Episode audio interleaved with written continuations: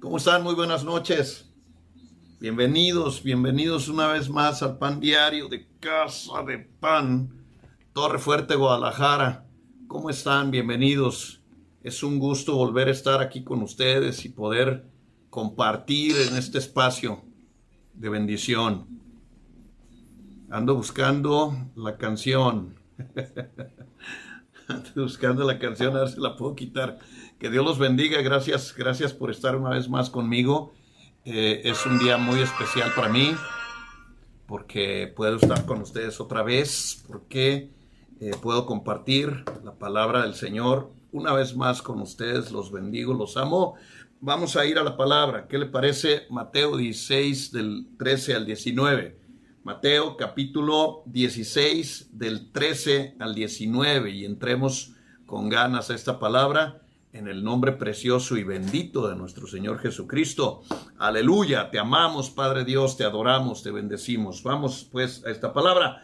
Dice, viniendo Jesús a la región de Cesarea de Filipo, preguntó a sus discípulos diciendo, ¿quién dicen los hombres que es el Hijo del Hombre? Ellos dijeron, unos dicen que eres Juan el Bautista, otros que eres Elías y otros más que eres Jeremías o alguno de los profetas. Vea cuatro tiempos hasta que Pedro establece el cinco. De ahí la institución de la iglesia. Este, explicaré muy bien ese tema enseguida. Y dice, él les dijo, ¿y vosotros quién decís que soy yo? Respondiendo Simón Pedro dijo, tú eres el Cristo, el Hijo del Dios viviente. Entonces le respondió Jesús, bienaventurado eres eh, Simón, hijo de Jonás porque esto no te lo reveló carne ni sangre, sino mi Padre que está en los cielos. Y yo también te digo que tú eres Pedro, y sobre esta roca edificaré mi iglesia, y las puertas del infierno no prevalecerán contra ella. Y a ti te digo, que a ti te daré las llaves del reino de los cielos, y todo lo que atares en la tierra será atado en los cielos, y todo lo que desatares en la tierra será desatado eh, en el cielo. ¿Quién decís que soy yo? Para mí es fundamental esta palabra, el hecho de preguntarte, eh, yo tengo mi propia, mi propia opinión, ¿Qué, ¿quién es Cristo para mí? Tengo mi lista de todo lo que significa o lo que simboliza Cristo para mí, pero la pregunta va directa, ¿quién es Cristo para ti?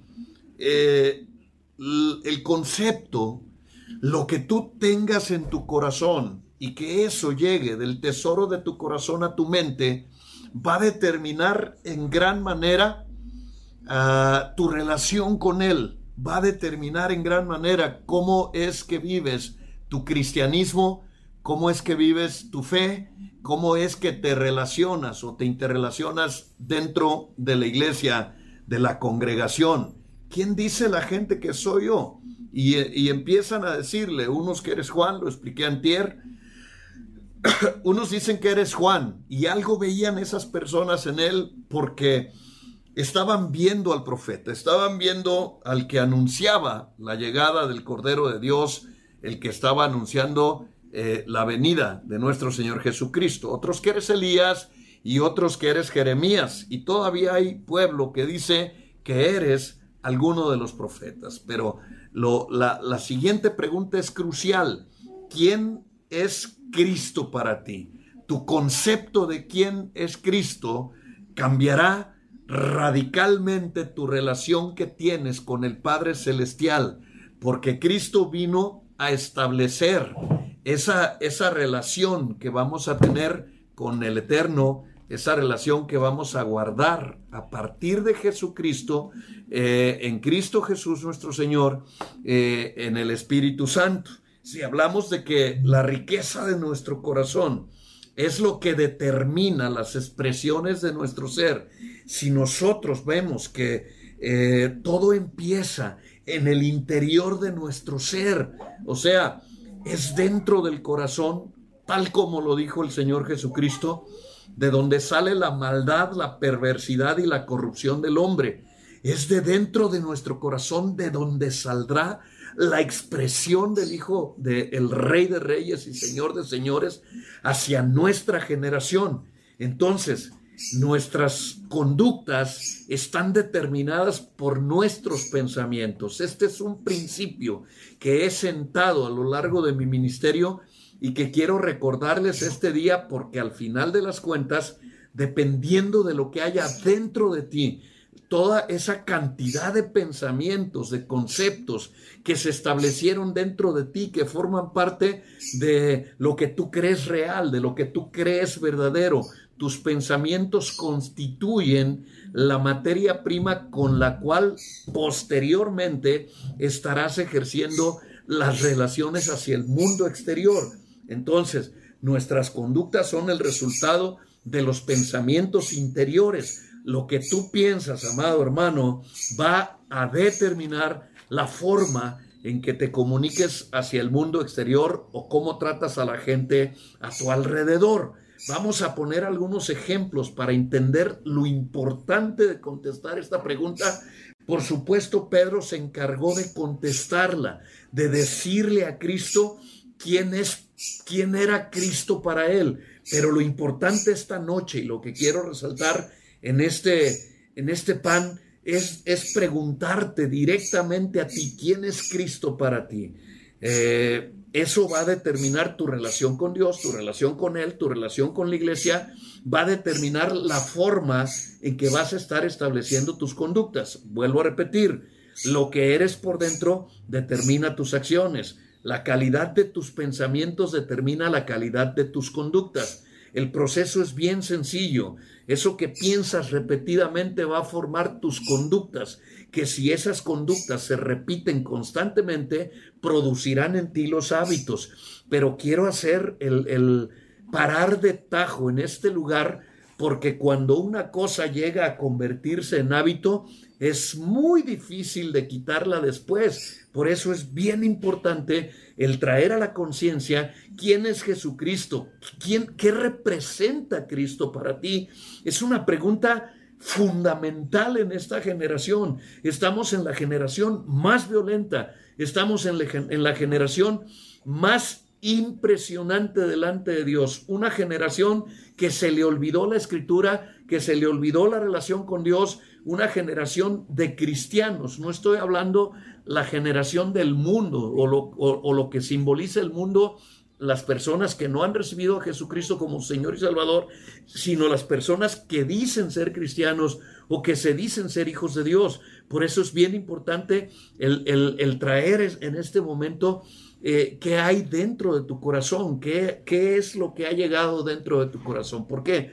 Cuando hablamos de, de, ser cristianos, no estamos hablando solamente de creencias, estamos hablando también de conductas.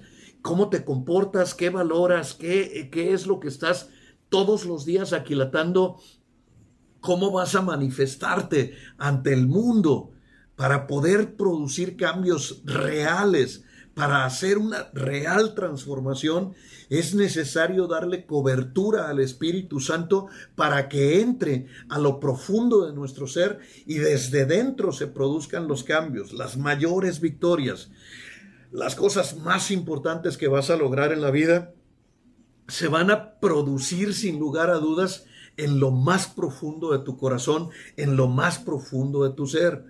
Todo lo que piensas en tu interior se traduce en conductas en cualquier área de tu vida. Así, por ejemplo, si piensas que la felicidad no existe, entonces te las vas a arreglar de alguna manera para ser una persona infeliz porque ya dentro de ti está el pensamiento de que la felicidad es algo que no existe, que no hay plenitud, o, eres ese tipo de personas que dicen, algún día eh, cuando me muera, ah, por fin voy a ser feliz, pero no sería un concepto humano, sería un concepto divino. en la eternidad lo que habrá es plenitud Y hablar de plenitud es hablar de un complejo, de algo completo, de algo completamente diferente a los conceptos humanos con los cuales se tiene que regir la vida. Entonces, para poder ser una persona feliz, tienes que tener los elementos en tu corazón de la felicidad, de la alegría, del gozo, del fruto del Espíritu Santo en tu corazón y meterlo en la cabeza generar pensamientos de felicidad, poner reglas para la felicidad, establecer bien claro qué es para que un día puedas aspirar a ser una persona feliz en esta vida. Número dos o segundo ejemplo, si piensas que todos los humanos son perversos o son malos, entonces así los vas a tratar, porque tus pensamientos determinan la calidad de tus conductas. ¿Quieres ser una persona que tenga un comportamiento óptimo? Tienes que dejar que el Espíritu Santo trabaje a nivel de subconsciente, a nivel de lo que tienes acá dentro de tu mente, de tu espíritu, de tu corazón. La mayoría de las personas que tratamos bien a los demás creemos que todas las personas tienen un lado bueno, un lado positivo, un lado por el cual me puedo relacionar con todos y no estamos buscando los defectos de las personas, sino todo lo contrario, estamos buscando siempre la forma de relacionarnos, de encontrarnos con el lado de la bondad, con el lado en el cual eh, puedo hacer una sinergia, puedo hacer un contacto, puedo eh, tener un punto de convergencia. Eh, estamos buscando a las personas por su lado positivo, pero si crees que la gente es mala por naturaleza, te volverás una persona esquiva y solitaria y siempre estarás a la defensiva. Entonces, personas llegarán, personas te lastimarán, ah, harán cosas en tu contra y querrás o pensarás que todo el mundo es malo cuando todo nace en la calidad de tus pensamientos. Por eso Jesucristo les está diciendo, ¿quién dice la gente que soy yo? Porque de la riqueza del corazón habla la boca. Las personas hablaban de la riqueza que habían puesto dentro de sí y entonces esa riqueza se traducía en las conductas y era la forma en que trataban a Dios. Si queremos conocer a Dios, tenemos que tener el concepto exacto de quién es Dios, cómo es Dios, cómo es su carácter, cómo es su personalidad, cómo él se presentó a lo largo de los 66 libros y él eh, a través de palabras, acciones y a través de ideas y conceptos manifestó, manifestó a la humanidad exactamente quién es él. Y sin embargo, cuando vino Jesucristo, eh, vimos al Hijo del Hombre eh, caminando haciendo la voluntad buena, agradable y perfecta de Dios. Y es Jesucristo el mayor ejemplo que tenemos de una relación correcta con Dios. Esta generación necesita una relación correcta con Dios. Estamos en una generación podrida. El, mundo está completamente tendido hacia el pecado, hacia el placer inmediato, hacia las cosas humanas, físico-materiales, y hay muchas personas que realmente viven una espiritualidad o que tienen un contacto directo con Dios. Entonces tenemos que empezar a cambiar nuestros pensamientos para que cambien nuestras conductas. El concepto que tengas del trabajo, lo que pienses respecto al trabajo, será la forma en que vas a trabajar. Si piensas que el trabajo es una maldición, entonces sufrirás todos los días cada vez que tengas que llegar a checar una tarjeta o a llegar a un lugar donde tienes que estar trabajando, porque el concepto que tenemos de las cosas determina lo que hacemos. ¿Entiendes? Pensamientos determinan conductas. La calidad de tus pensamientos determinará la calidad de tus conductas. Por eso es bien importante que un buen cristiano estará trabajando en sus pensamientos, estará trabajando en la victoria privada en el interior de su corazón para posteriormente trabajar en la parte de fuera. Si crees que el trabajo es una maldición, vivirás esa maldición cada vez que se requiera un poco de esfuerzo. Pero los triunfadores tenemos un concepto de trabajo y el trabajo es una bendición. Les he dicho, los que me conocen de tiempo hacia atrás, les he dicho con toda mi alma, el trabajo es amor hecho realidad. O sea, que para mí algo pleno, algo en lo que yo puedo ser feliz y que yo puedo decir estoy eh, realizado, es porque estoy trabajando. Para mí el trabajo es eso, amor hecho realidad. Entonces, revisa lo que tienes por dentro, porque incluso lo que pienses de una persona determinará cómo la tratas. Si piensas que una persona, un conocido tuyo, es este, es un, eh, desde que lo conoces, dices, tiene cara de malandrín y empiezas a creer que esa persona tiene cara de malandro y, ese simple pensamiento hará que te comportes con esa persona como si efectivamente aquella persona fuera un malandrín y a lo mejor es solamente un prejuicio personal, es algo que tienes en la cabeza. Entonces, el concepto que tengas, por ejemplo, del pastor determinará la forma en que lo trates. Por eso es bien importante qué piensas de mí. Cristo lo preguntó a sus discípulos. ¿Ustedes qué dicen de mí? No era una cuestión vana, no era una situación de, de, que él quisiera recibir un elogio y por eso les estaba preguntando, ¿ustedes qué dicen de mí? ¿Quién dicen ustedes que soy yo? Era una situación de ver qué tenían en el corazón, porque lo que tienes en el corazón es la forma en que vas a tratar a las demás personas o a las situaciones a tu alrededor. Piensa lo bueno y lo bueno estará pronto alrededor de ti como un mover de bendición y avivamiento. Por eso Pablo decía, todo lo que es bueno, todo lo que es puro, todo lo que es positivo y entusiasta, lo divino, lo santo, en eso pensad. ¿Por qué? es tan importante la calidad de nuestros pensamientos porque la calidad de pensamientos determina la calidad de nuestras conductas. Lo mismo pasa eh, eh, en, el hogar. El concepto que tengas del matrimonio determinará la calidad de tu matrimonio.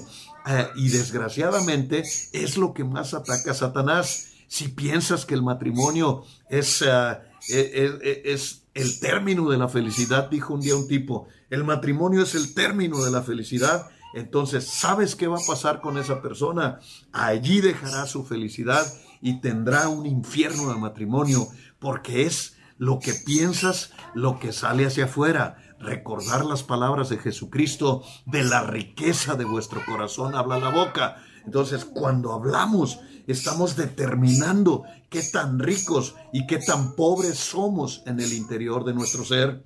El, eh, ahorita se está dando un efecto impresionante con el gobierno. El, concepto que tengas del licenciado Andrés Manuel López Obrador determinará la opinión que tienes de él y va a determinar tus acciones hacia él. Vea cómo está en estos, en estos momentos. Hace rato vi un video de una persona que entrevistaron saliendo del Zócalo y le decían, ¿qué piensa usted de este señor? Y empezó a decir, es un vejete, es un esto, y ojalá se muera. O sea, ¿de dónde salen esas palabras? De un odio interior, de una forma de pensar así como esas personas que tienen un concepto de, quizás nunca lo conocieron y a lo mejor nunca lo conocerán, pero algo puso dentro de sus corazones una idea sobre esta persona y lo manifiestan con palabras y después se producen las acciones. Es bien importante trabajar el interior de nuestro ser porque ese concepto que tengamos de cada quien es el concepto que tendremos eh, en vida lo que manejaremos con palabras y lo que manejaremos con acciones. El concepto que tengas del cristianismo.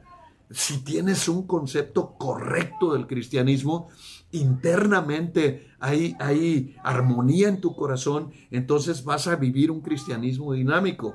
El concepto que tengas de la congregación también determinará en gran manera a cómo tratas a las personas dentro de la iglesia y cómo serás tratado. Por eso hay personas que van de congregación en congregación, tienen ese efecto chapolín, porque piensan que las congregaciones son malas, piensan que hay personas ahí que nada más se los quieren transar o personas ahí que nada más están viendo cómo dañarlos o personas que sin hacerles nada están en contra de ellos y entonces ese es su pensamiento y llegan a una iglesia y más tarde que temprano empieza a ocurrir lo mismo porque no se dan cuenta que el problema no es la congregación, sino su forma de pensar. El problema es que los pensamientos hacen nuestras conductas. Los pensamientos hacen nuestras conductas. Si piensas que eres una persona fea, entonces te vas a comportar como una persona horrible toda la vida y, y pensarás que no eres digno de amar ni ser amado, porque tienes un pensamiento errático totalmente de ti en el concepto que tú mismo has acunado dentro de tu corazón y dentro de tu mente. Por ello es, eh, eh, eh, el énfasis de este día es quién es Cristo para mí, quién es Cristo para mí. Y si tú te revisas, yo hice una lista y estaba llenando un cuaderno de quién es Cristo para mí. Es impresionante lo que yo creo y lo que yo tengo en mi corazón respecto a mi Señor Jesucristo y eso me hace comportarme y ser tal como soy. De tal manera que un día una persona me regañaba y me decía, es que todo lo espiritualizas. No, bueno, no es que lo espiritualice, es que dentro de mis pensamientos y dentro de mi ser hay, hay un pensamiento que se repite constantemente respecto al amor que tengo por Jesucristo, etcétera, etcétera. Y eso es lo que hace que mi comportamiento sea como sea. En eso puedes, esta, esta base de la riqueza de tu corazón habla la boca, que yo les he dicho que la palabra hebrea que utilizó Jesucristo, ya que Jesucristo nunca habló griego, no tenía para qué, Jesucristo era judío, Jesús habló en un arameo antiguo, de hecho, que ya no se utiliza. Por eso es bien importante el exégesis y por eso es bien importante la profundización en las palabras eh, adecuadas. ¿Cuál fue la palabra que utilizó? ¿Qué significa tiene del hebreo al español? Hoy estaba estudiando y hay palabras que ni siquiera existen en español y es bien complicado traducir las Biblias así porque estoy traduciendo la Biblia. Es bien complicado traducir la Biblia así porque no existe en español. Entonces tienes que buscar un montón de recursos para poder llegar a la idea, al concepto y poder decirle a esta generación, esta es la idea que se manejó o este es el concepto. La Biblia dice, de la riqueza de vuestro corazón hay expresión y no te expresas solamente con palabras, te expresas con volumen, con ritmo, con matices, te expresas con expresión corporal. Hay personas que no tienen que decir una sola palabra para decirte cuánto te odian. Hay personas que no tienen que usar una sola palabra para decirte cuánto te aman. ¿Ves que los ojos hablan? ¿Ves que la forma en que manejas el rostro, la forma en que hablas, cómo expresas con tu cuerpo? ¿Por qué tú ves? Cuando una persona te va a atacar, no necesita decirte, ahí voy, voy a atacarte. No, se ve en la forma en que empieza a acercarse a ti. Ya viene con una expresión de guerra en su cuerpo. Entonces la forma en que expresamos no solamente son palabras, también el cuerpo habla. Si hay personas maquiavélicas, hay personas que cuando las ves, su expresión facial, sus ojos, su rostro, ya te están expresando odio, rencor, o te están expresando amargura, tristeza, angustia. Eh, no necesitamos hablar para expresar, pero el traductor de la Reina Valera 60 fue muy comodín cuando puso de la riqueza de tu corazón habla la boca, de la riqueza de tu corazón habla la boca, habla tu cuerpo, habla tus sonidos, porque hay veces expresamos con sonidos que no son palabras, podemos expresar dolor.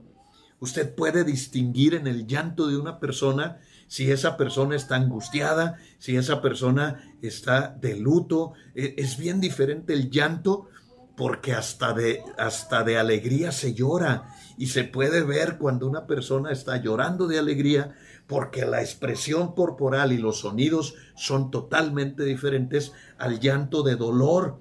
Yo sé cuando Emanuel llora porque le dolió. Cuando, de pronto el dolor que expresa en su llanto me hace correr rápidamente hacia él porque el llanto de dolor es bien diferente a cuando solamente está queriendo que le hagamos caso. O sea, eh, podemos entender la expresión.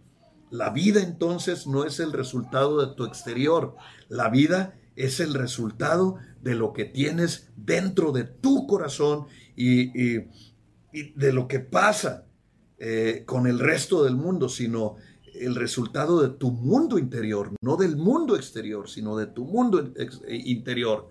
Voy a decirlo otra vez porque yo me cuatrapé aquí. La vida no es el resultado del, exterior y de lo que pasa en tu mundo exterior, sino el resultado de tu mundo interior. Tu mundo interior estará determinando la forma en que te estás conectando hacia la gente y hacia todo lo demás. Ve, ve lo que piensa la gente respecto a, a los diversos temas que nos atañen en la vida, permítanme.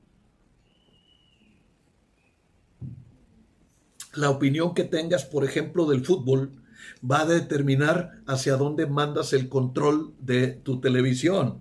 O sea, si no te gusta el fútbol, nunca vas a estar en los, en los canales donde pasan fútbol. ¿Por qué? Porque no le vas a picar. Porque dentro de ti está. Te estoy dando todos estos ejemplos coloquiales, si tú quieres, muy caseros, para que entiendas, por favor. Si no te gusta el brócoli y te pongo un plato de brócoli enfrente, tu expresión corporal me va a decir que no te gustan. No vas a necesitar decir, ay, es que a mí no me gusta, ¿no? Desde que lo ves, ya se nota. O sea, el trabajo del cristiano no está en el exterior. Es ahí donde trabaja la gente vana. Por eso tienen doble cara. Por eso son dos o tres tipos de personas. Son uno en su casa y son otro en la congregación, porque no tienen un trabajo profundo, porque no están trabajando su interior, solamente están trabajando su exterior. ¿Y, qué es lo que quiero yo en casa de pan y en todos los que me están escuchando? Pues básicamente lo que quiero es trabajar más en tu interior, trabajar más en lo profundo, en tu corazón, en tus creencias, en tus pensamientos, eh, estar trabajando dentro de ti para que cuando se produzca la transformación interna, automáticamente se produzca la transformación externa. Así es que vamos a entrar en materia, no sin antes pedirle, ayúdeme a que este, esta palabra sea expansiva. Si tú me ayudas, compártelo en tus... Ah, en el muro de tu Facebook.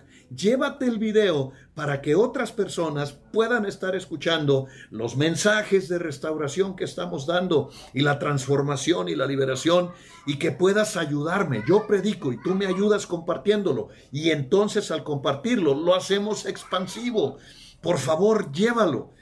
Hemos recibido tantas llamadas, hemos llevado tanta gente a los pies de Jesucristo, hemos evitado que un matrimonio eh, se, se, rompa hoy de un...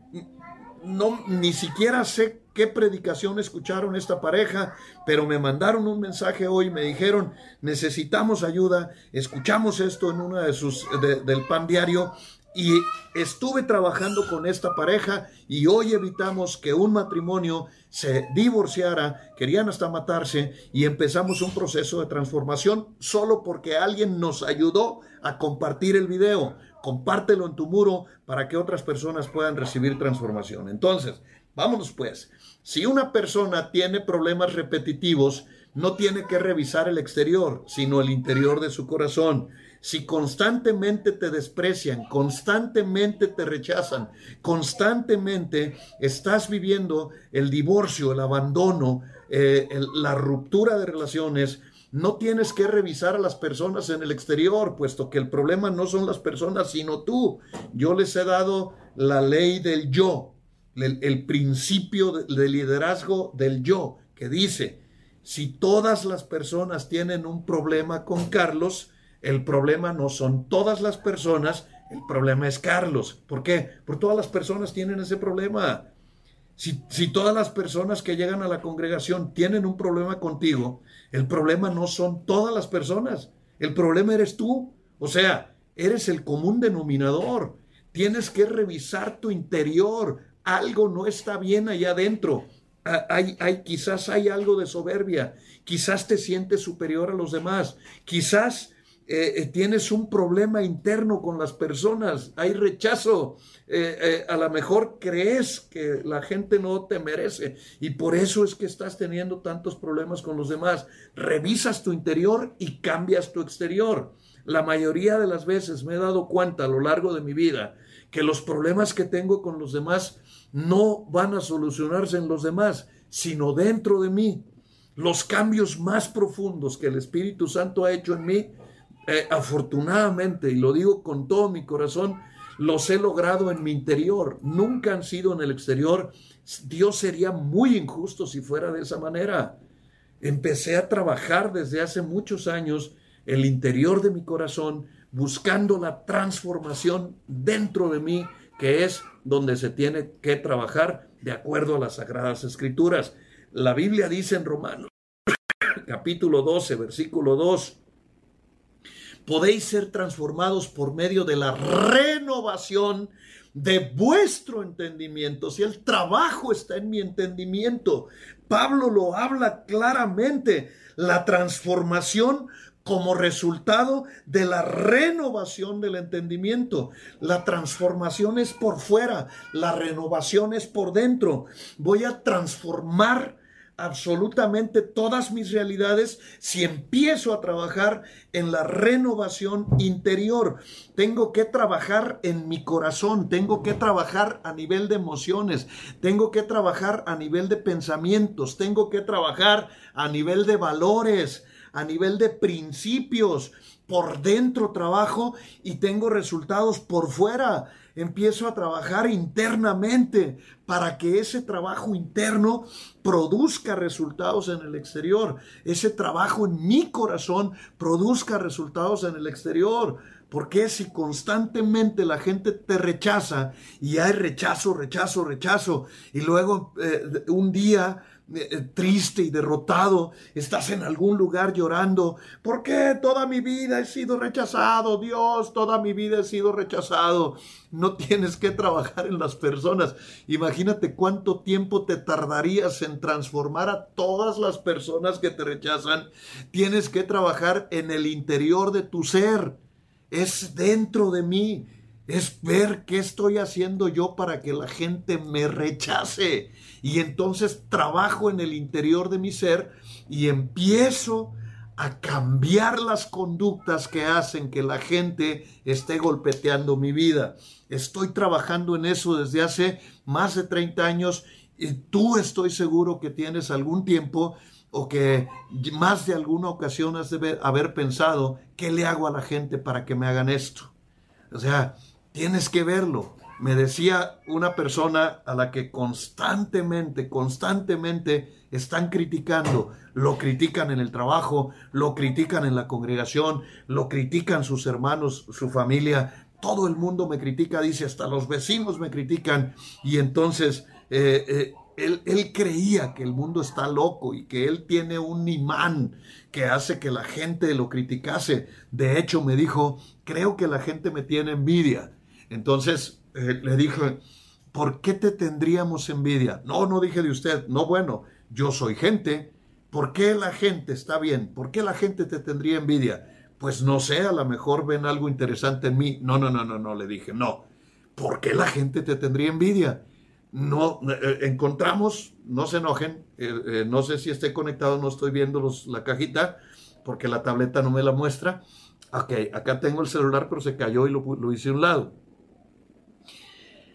Llegamos a la conclusión de que no es Brad Pitt, o sea, no está guapo, no tiene plata, o sea, no es rico, eh, no tiene grandes talentos, no toca un instrumento, no pinta un cuadro, no, o sea, no tiene grandes talentos. Llegamos a la conclusión de que no habría ni una sola razón para que la gente lo envidiase.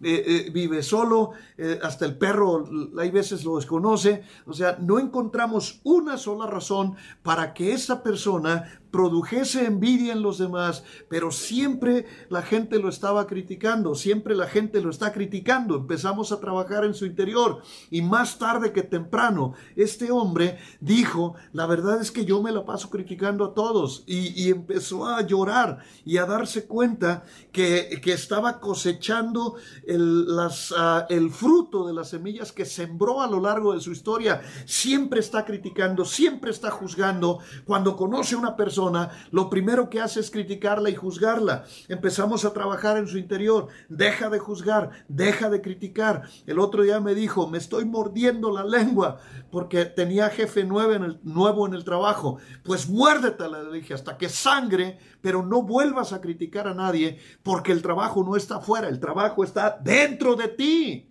¿Qué se repite en tu vida? ¿Qué se repite en tu vida? ¿Qué es lo que se repite en tu vida constantemente que produce, desgraciadamente, las desgracias de tu vida? Me decía el otro día una persona, el problema que tienes, pastor, es que eres demasiado bueno. Y yo dije, ¿qué qué? Pues eso fue lo que me dijo. No sé si esté aquí conectado mi hijo, pero me dijo, papá, eres demasiado bueno. Le dije, ¿y eso qué tiene de malo? Pues te ven la cara. de vez en cuando hay que sacar un poco el carácter. De vez en cuando hay que aquilatar un poquito lo que Dios te da.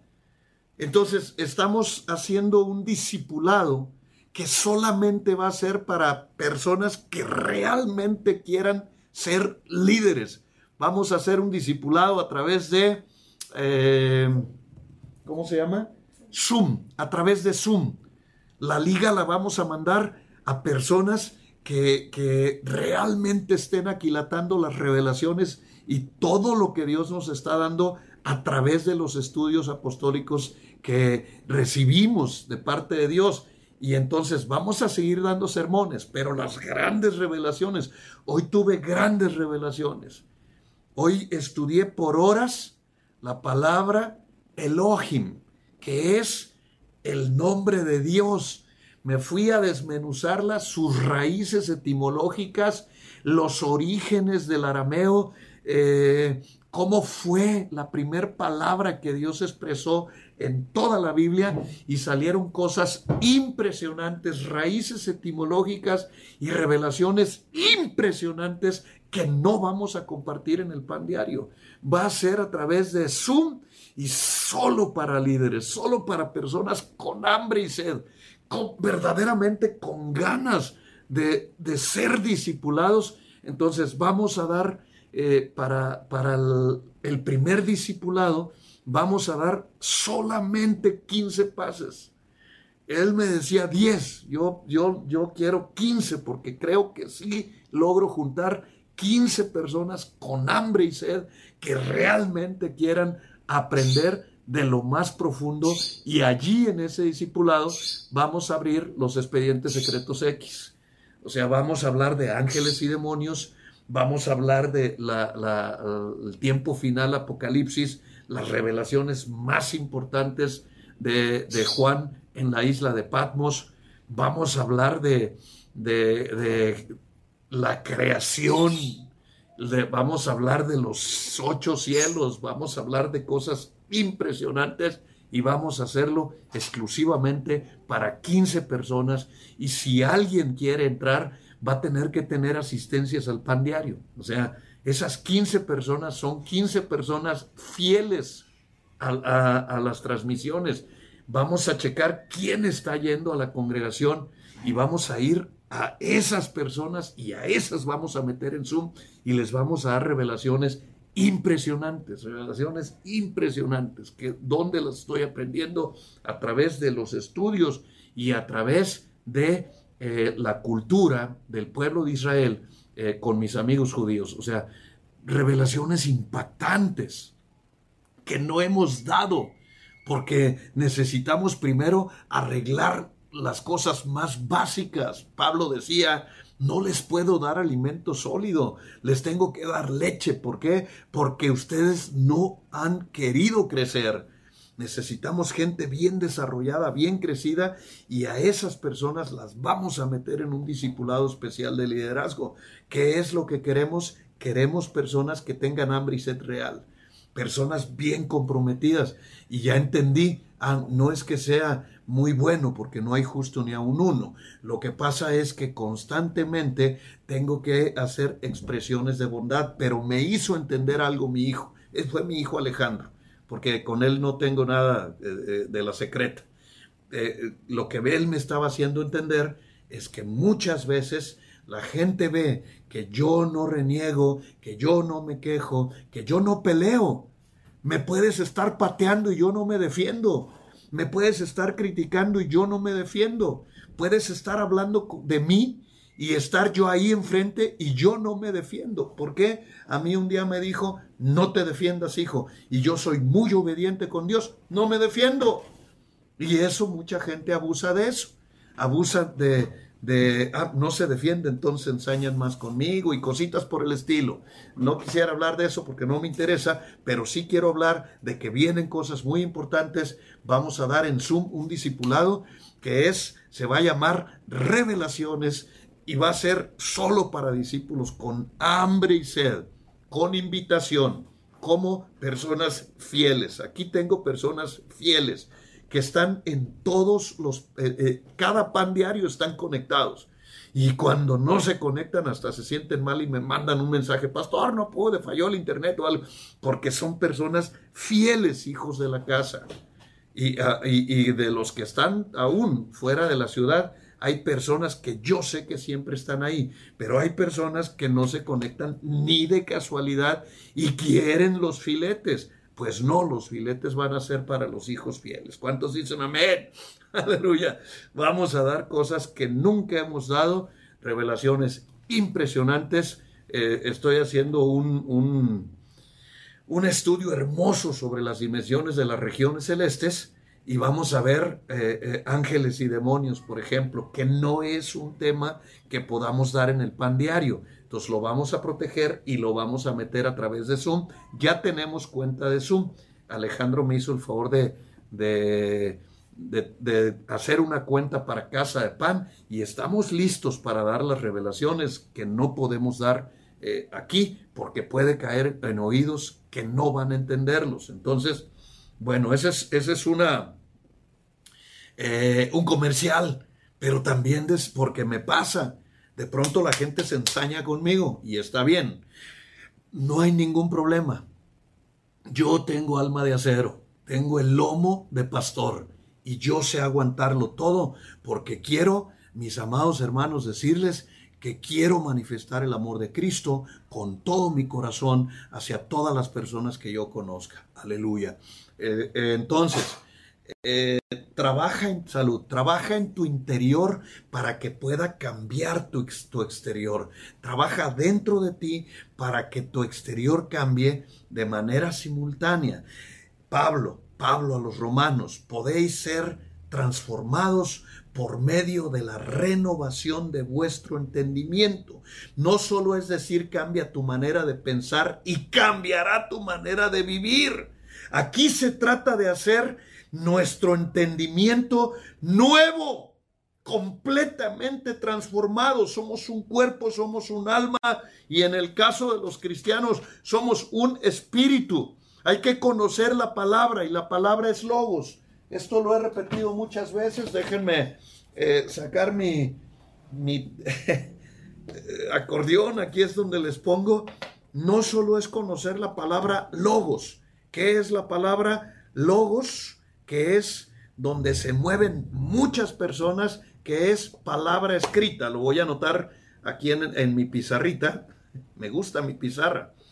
Este, a través de Zoom voy a poder poner esto ahí en, un eh, que estamos haciendo en PowerPoint con bonitos diseños. Entonces, logos es palabra escrita es bien importante que la palabra escrita sienta las bases de la revelación.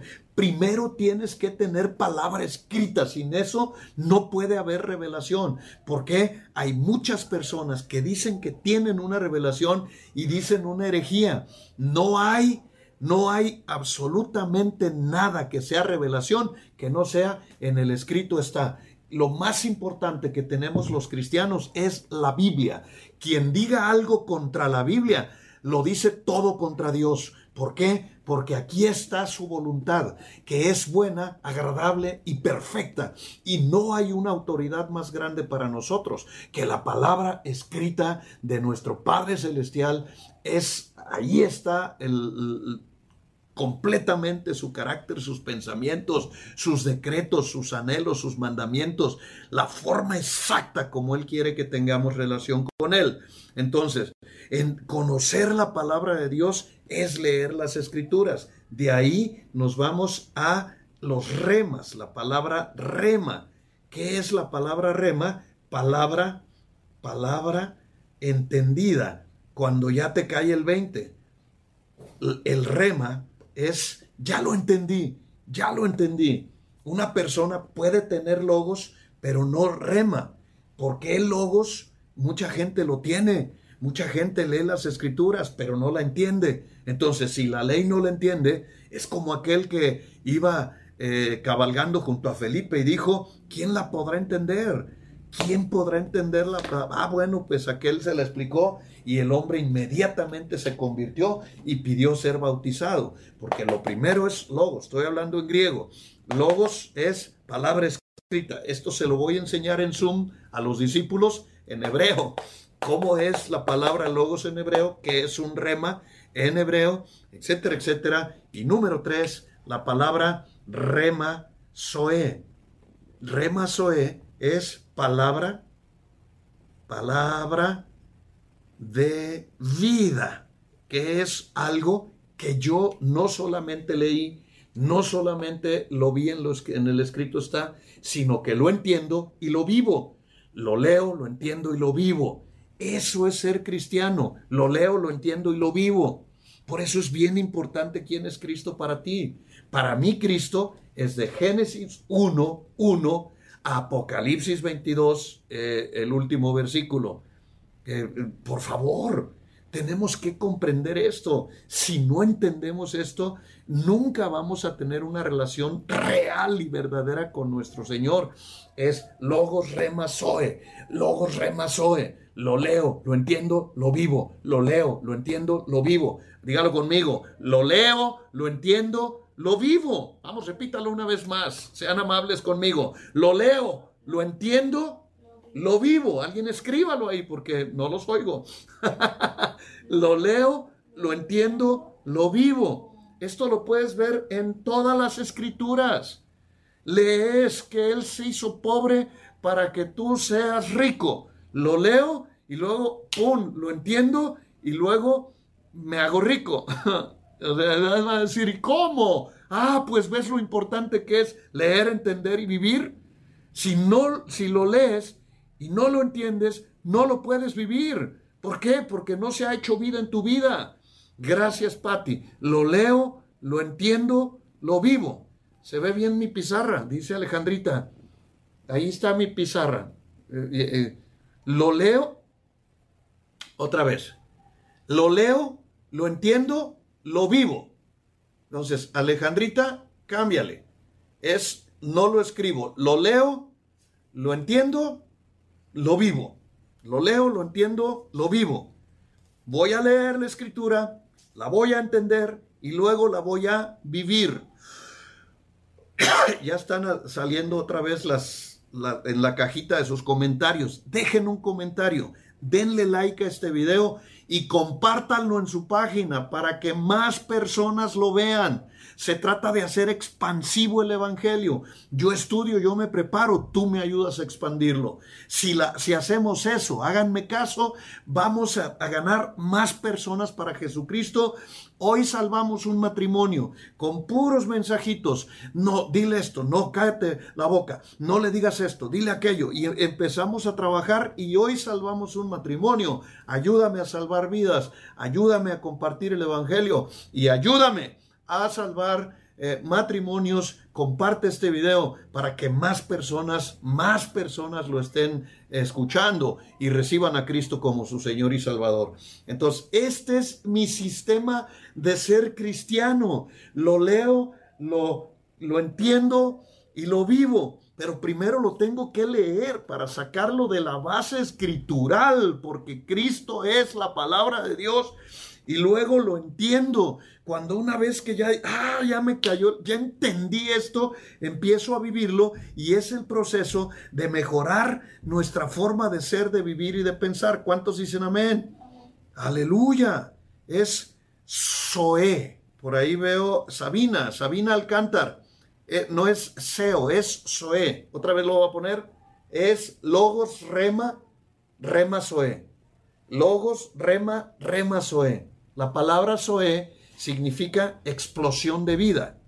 Es cuando ya puedo, ya lo estoy viviendo. Ejemplos te puedo poner muchísimos, pero no tiene ningún sentido.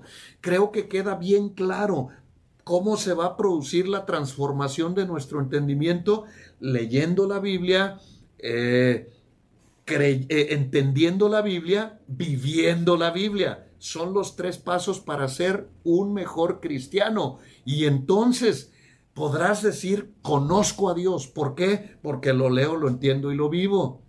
Cuando yo leí por primera vez en Mateo 5 que amáramos a nuestros enemigos y que bendigamos a los que nos maldicen y que si alguien te quita la capa le des también el manto, para mí fue un choque y no lo entendía y le decía, Señor, pero ¿cómo puedo amar a mis enemigos si son mis enemigos? Si mira cómo me tratan, fue un choque terrible y Dios me contestó y me dijo, no es por ellos, es por ti. Un cristiano no odia, un cristiano no se comporta igual que ellos, porque si alguien te la raya y tú se la regresas, entonces los dos son rayones y no hay diferencia. Cuando alguien te pega es porque eso está dentro de su corazón, tú no, porque dentro de tu corazón hay amor. No sé si me lo puedas entender. Si lo puedes entender, empieza a vivirlo. Gracias a Sael. Asael nos hizo el favor. Asael Leiva, qué gusto verte. Aleluya. ¿Diario se conecta? no, tenía la cajita de notificaciones porque ahora estamos grabando con la cámara que la cámara nueva que nos trajo Alejandro de Estados Unidos. Entonces, mi querido Sael, te mando un abrazo. nos acaba de poner la traducción al hebreo.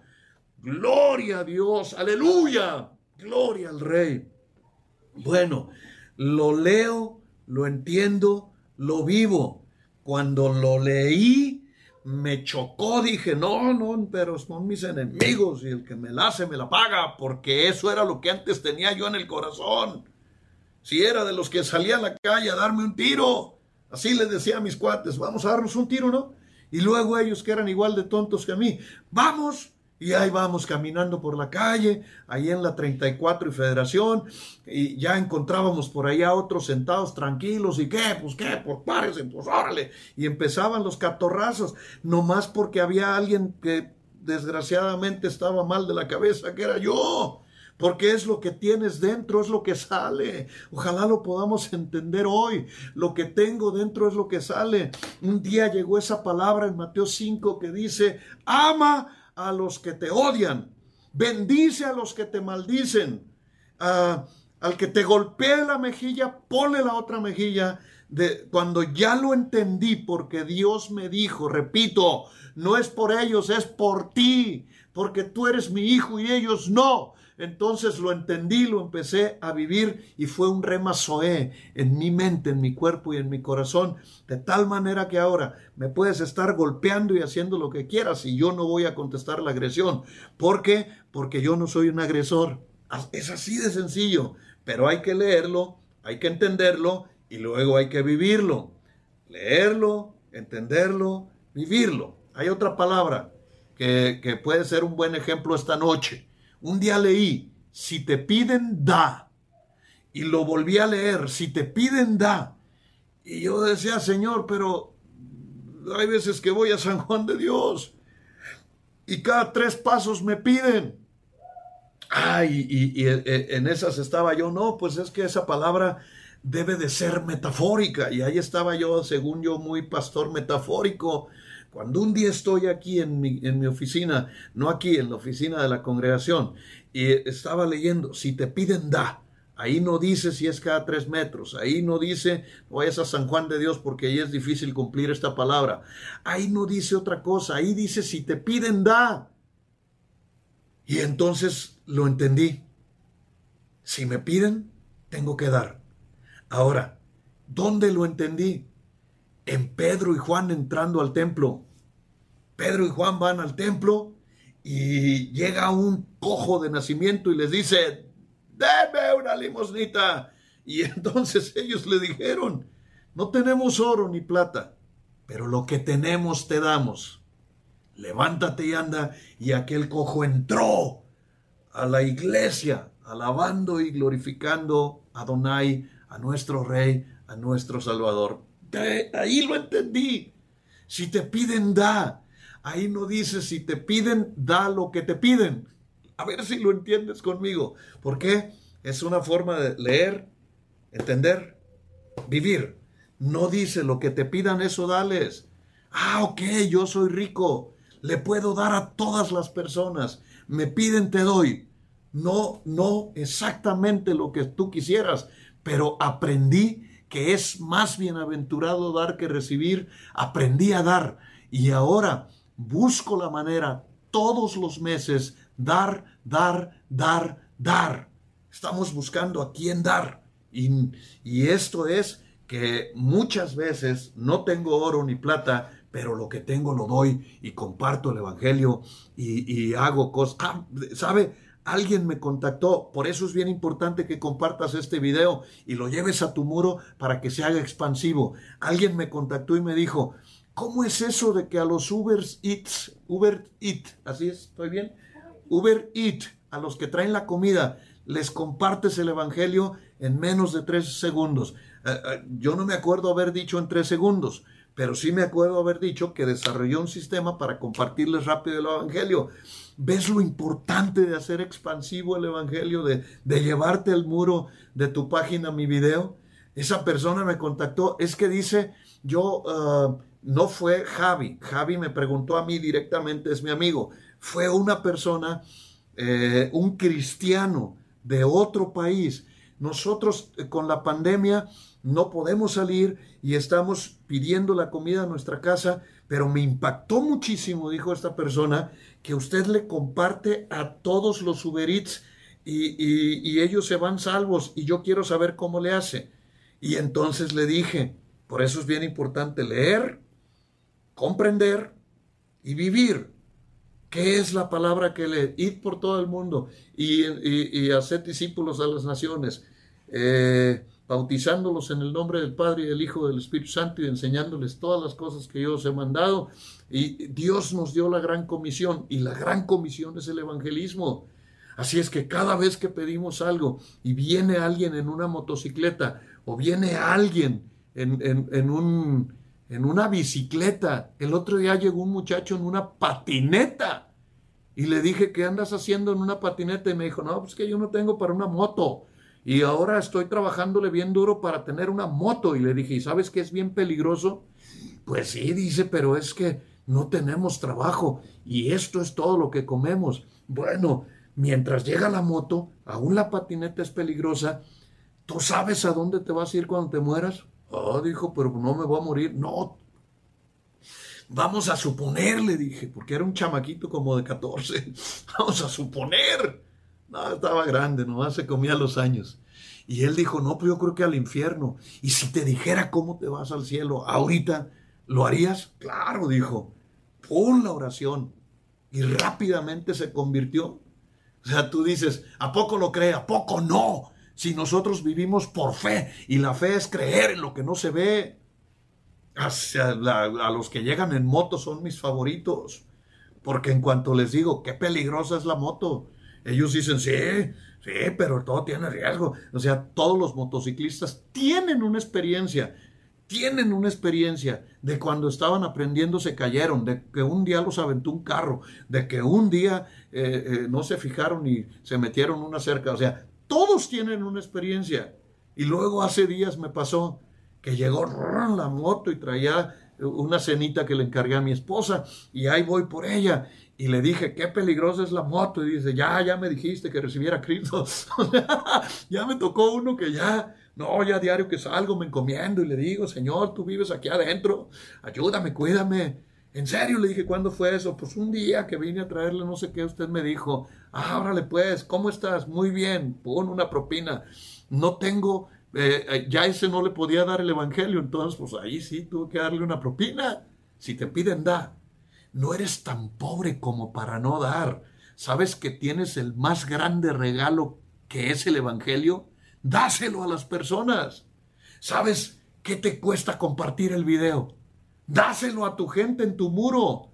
Probablemente de mil contactos que tengas, 999 lo pasen por alto, pero si uno lo ve y se salva, ganaste un alma y ganaste una bendición para ti, porque te estás haciendo obra de evangelista. Comparte el video, llévatelo a tu muro y diles a las personas que hay esperanza. Puedes ponerle ahí, ¿quieres tener soluciones para los problemas de tu vida? Ve este video. O sea, hay que ser inteligentes para compartirlo todo y es vivir el proceso que Dios tiene para nosotros.